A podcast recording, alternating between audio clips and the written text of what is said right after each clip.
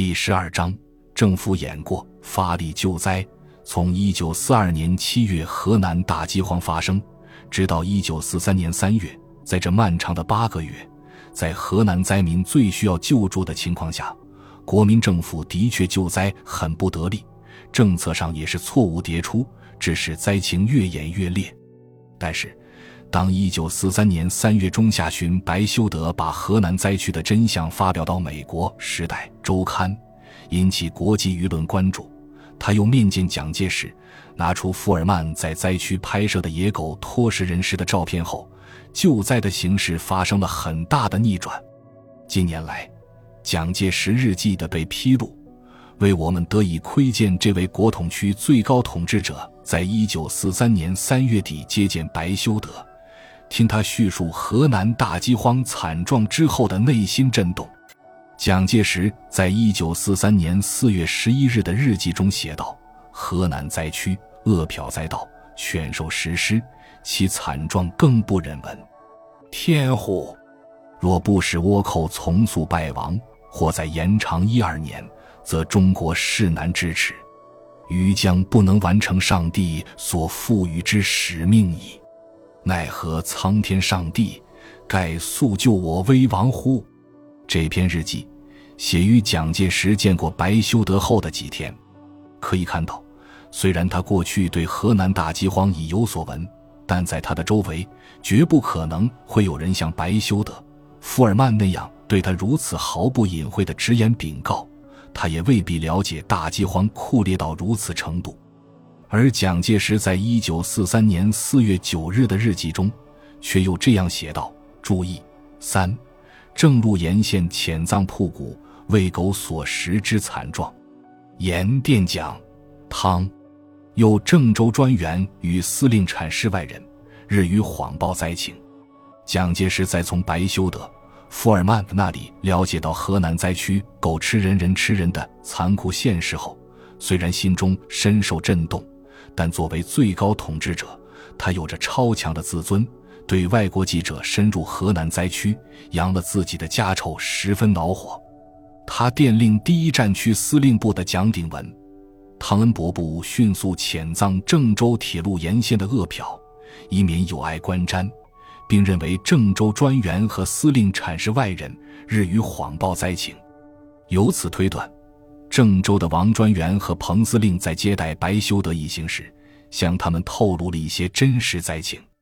蒋介石的这两篇日记，为他以后对河南灾区所采取的政策提供了佐证。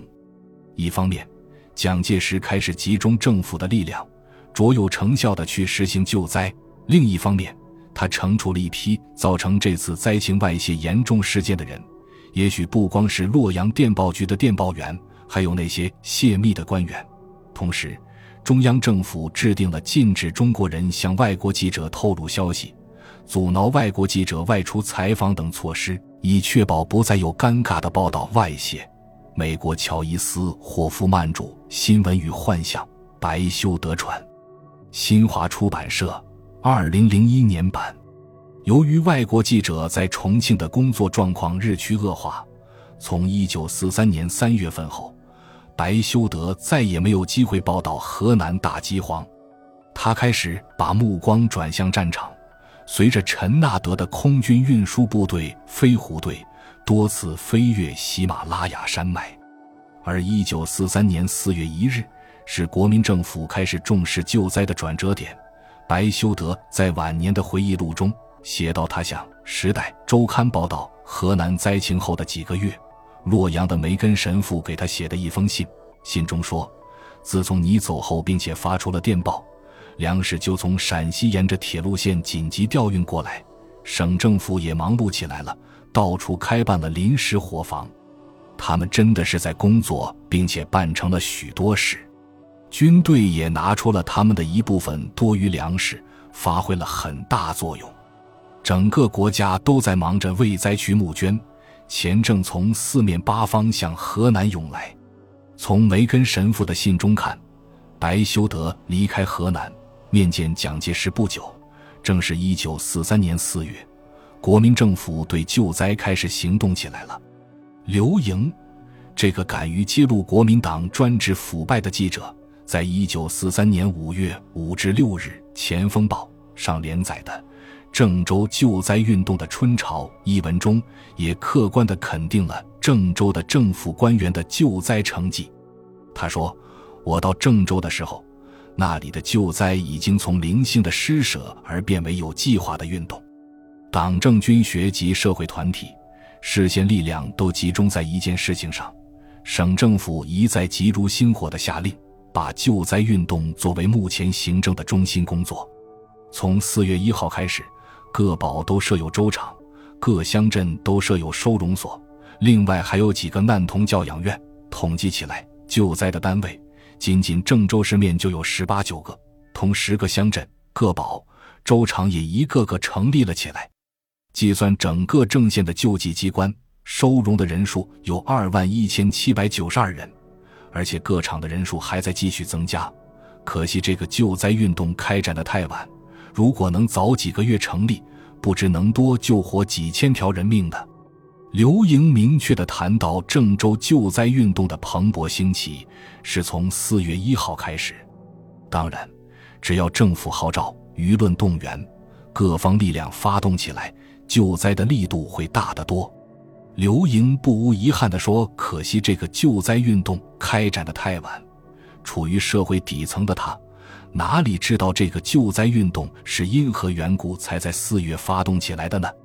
从《前锋报》一九四三年四月十三日社评：“救助灾民，迅速归耕。”四月十八日社评：“迅速购运秋粮种子。”四月二十一日社评：“大家一起来解决本年最严重的秋种问题。”等文章中可以看到，四月以来，河南省政府出台了督促灾民迅速回归故乡，呼吁乡村的绅士富户集资贷款，向灾民贷放秋粮种子，让回乡的灾民不为农时的播种秋粮等措施，还相应的制定了一些鼓励灾民灾后重建的政策，如在大饥荒期间贱卖的土地可以按原价赎回，打击高利贷者等等。且不说这些政策措施贯彻执行的如何，至少政策措施本身是对救灾有益的。社会历史是复杂的，在任何一个时代，真善美与假恶丑都是对立并存的。尽管国民政府有许多贪污腐败的官员，但也不乏清廉正直、为救灾消一干时的人们。虽然这些人的努力在蒋介石政权整体腐败的环境中，只能是杯水车薪，无法挽狂澜于既倒，但他们为救灾所奉献的力量是不应被抹杀的。据《前锋报》社评报道，河南省政府已将救灾列为第一要政，不但有办法，而且有奖惩；不但有奖惩，而且派委员厅长亲自出马督导救灾。一九四三年四月十九日，严刑峻法督导救灾。话又说回来。即使在灾荒发生的早期，国民政府也并非毫无作为。白修德一九四二年十月二十六日发表在《时代周刊》上的《十万火急大逃亡》中记载，在一九四二年十月播种冬麦的时候，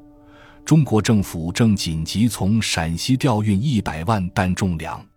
同样的数量来自安徽，在政府官员的督促下。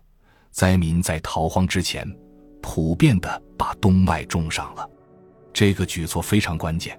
如若没有冬麦的种子，即使再好的气候，也不可能有1943年初夏的二麦丰收。此外，国民政府还敕令各报加强对救灾的统一宣传，在社会上广造舆论，号召用以富养贫的办法自救，表彰积极救灾的好人好事。承办破坏救灾的坏人坏事等。一九四三年四月二十七日，《前锋报》社评《救灾与宣传》中说：“我们请奉到河南省党部、省政府曾前令颁的春荒期间，统一加强救灾宣传立案。其开宗明义就说，发挥本省党政军教团之综合力量，以统一之步骤互相配合联系，加强春荒期间救灾宣传。”在积极方面，使救灾工作渗透社会、有效推进；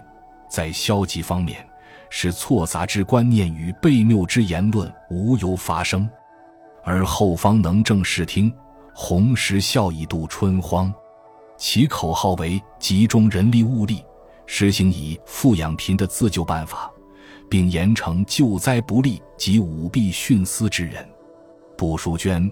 不恤贫的为富不仁的人，就是灾民公敌，等于汉奸。其办法为组织宣传队。宣传救灾工作，查考如有舞弊、徇私等不法情事，即报请惩办。为加强宣传，各报纸在春荒期间应尽量刊登与救灾有关之社论。对于宣传有关的办法、救灾事实、救灾一行，应尽量刊登。此时，国民政府将救灾作为中心工作，既是补过，也是演过。